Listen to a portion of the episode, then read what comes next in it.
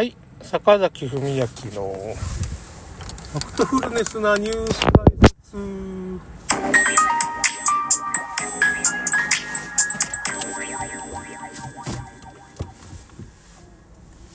最近ちょっとね、まあいろいろ、今、売り手市場でね、まあ、新人っていうか、20代のうちの社員の方が辞めちゃったりね、まあ、この人はちょっとまあ、ちょとりあえず1年ぐらい働いてくれたみたいな感じの人で、まあ、結構能力があるっていうか、自分で会社やってたりする、清掃会社とかね、やってたりするから、まあ、いずれ辞めるだろうなっていう 感じはせんでもなかったんですけど、まあ、1人辞めちゃったりして、僕が夜勤勤務、2日連続夜勤勤務とかやってるわけ、昼勤休んでね、だから、まあ、ちょっと眠いわけですけどね、そういう頑張るしかない、頑張るしかない。体の調子を崩さないようにして頑張ると。無理せんといけんのだけど無理せずに頑張ると。いや、まあなんか、とりあえず今日早く帰って寝ようっていう感じです。まあそれでよ、まあ夜中にまあ、まあ仕事はちゃんとやってるんですけど、まあ、まあ Wi-Fi になっててか夜中にちょっとネットを見たりできるんで、まあ、暇な時っておかしいけどね、仕事の合間にちょっと見たりして、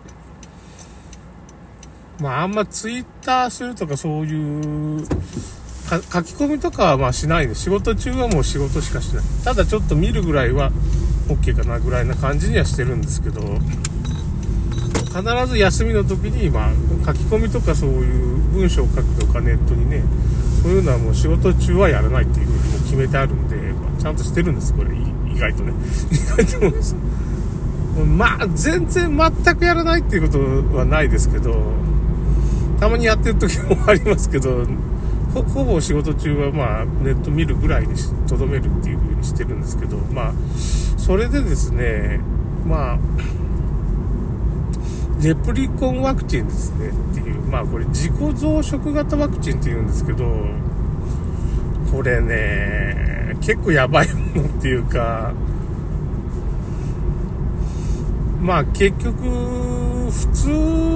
のワクチンっていうのは、まあ一回打っちゃうと、まあその成分っていうのがね、まあそそれっきりなんですけど、まあ自己増殖していくっていうか、まあ、まあコロナワクチンもまあ似たようなとこがあるんですけど、そういうメッセンジャー RNA みたいなのが細胞に入っていって、その細胞でこう、その遺伝子を再生産するみたいなのが、まあもともとメッセンジャー RNA 型ワクチン、新型コロナみたいにと新登場したね、ワクチンなんですけど、まあ、まあそれと、それをもうちょっとこうパワーアップしたような感じですかね。ちょっと具体的にはちょっと僕も説明しにくいんですけど、まあ、結局、その中の成分が減らないって言ったらおかしいですけど、まあ、自分でそう増殖していっちゃうわけですよ。まあ、勝手にその人間の体の細胞を乗っ取ってみたいな感じだと思うんですけど、そういう風な感じで。メッセンジャー RA 型をもうちょっと進化させたもんだって思ってくれればいいけどね。これは打っちゃダメと。打っちゃダメと打っちゃダメなワクチンらしいんですよね。で、その対談をしてるんですよね。それでまあ結構いろいろ海外のまあそういう大学教授なんかみたいな、大学教授っていうかまあそういう、まあ免疫の専門家とか、そういう風な先生と医者とかっていうのと、まあ、荒川さんっていう人と村上さんっていう、村上、東京理科大学の村上教授と、荒川さんっていうのはパスツール研究所じゃなかったかな、フランスかなんかのね、本場ですよ。パスツール研究所名門中の名門で、まあ、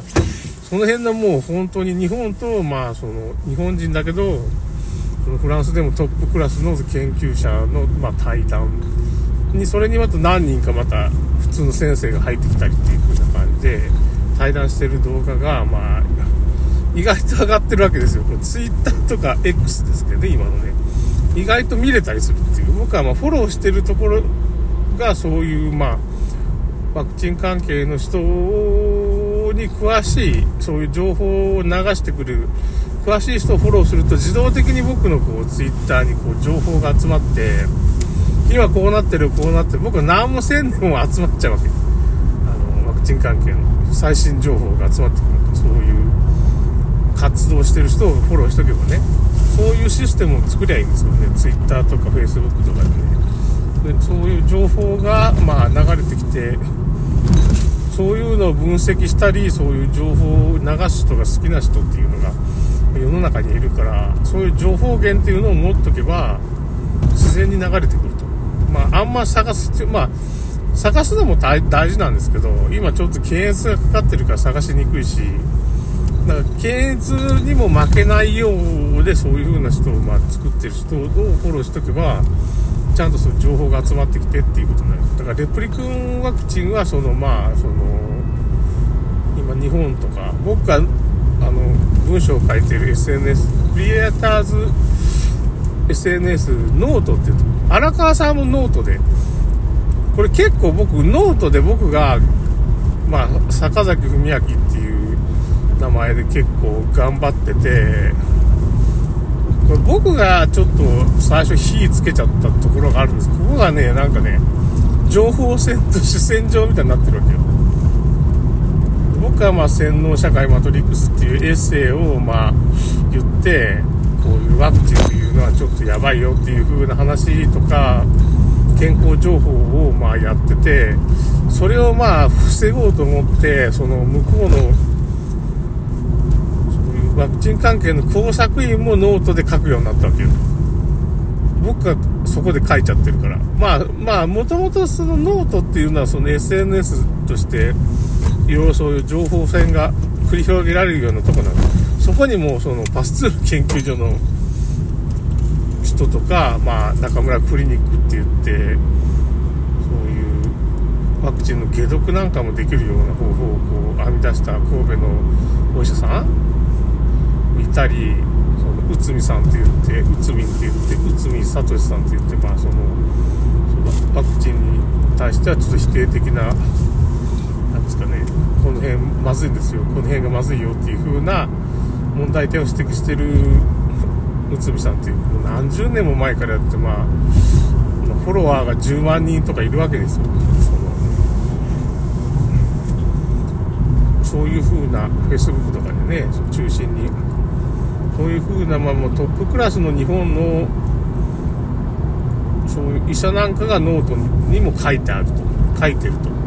まあ、最近だから中村クリニックがちょっとオンラインサロンに行っちゃったから、あんまり人気が出ちゃって、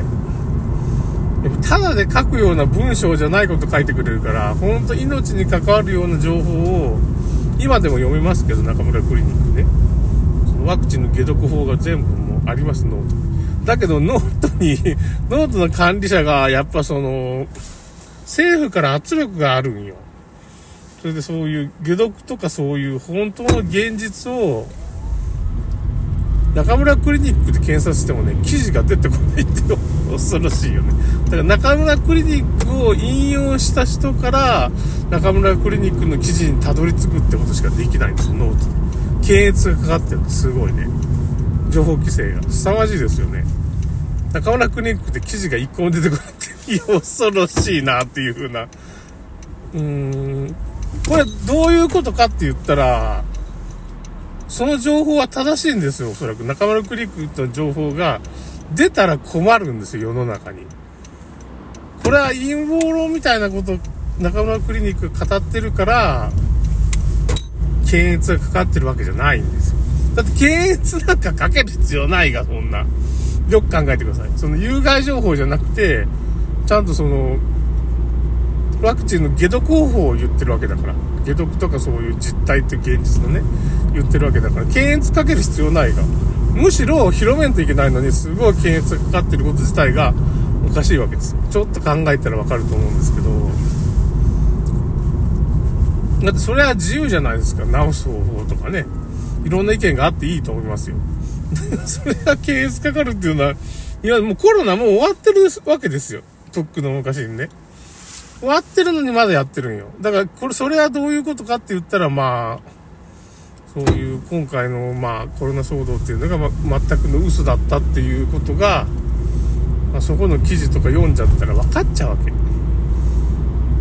まあ、結構ややこしい、今回事件はややこしい事件なんで、まあ、なかなかその、納得しようと思ったら、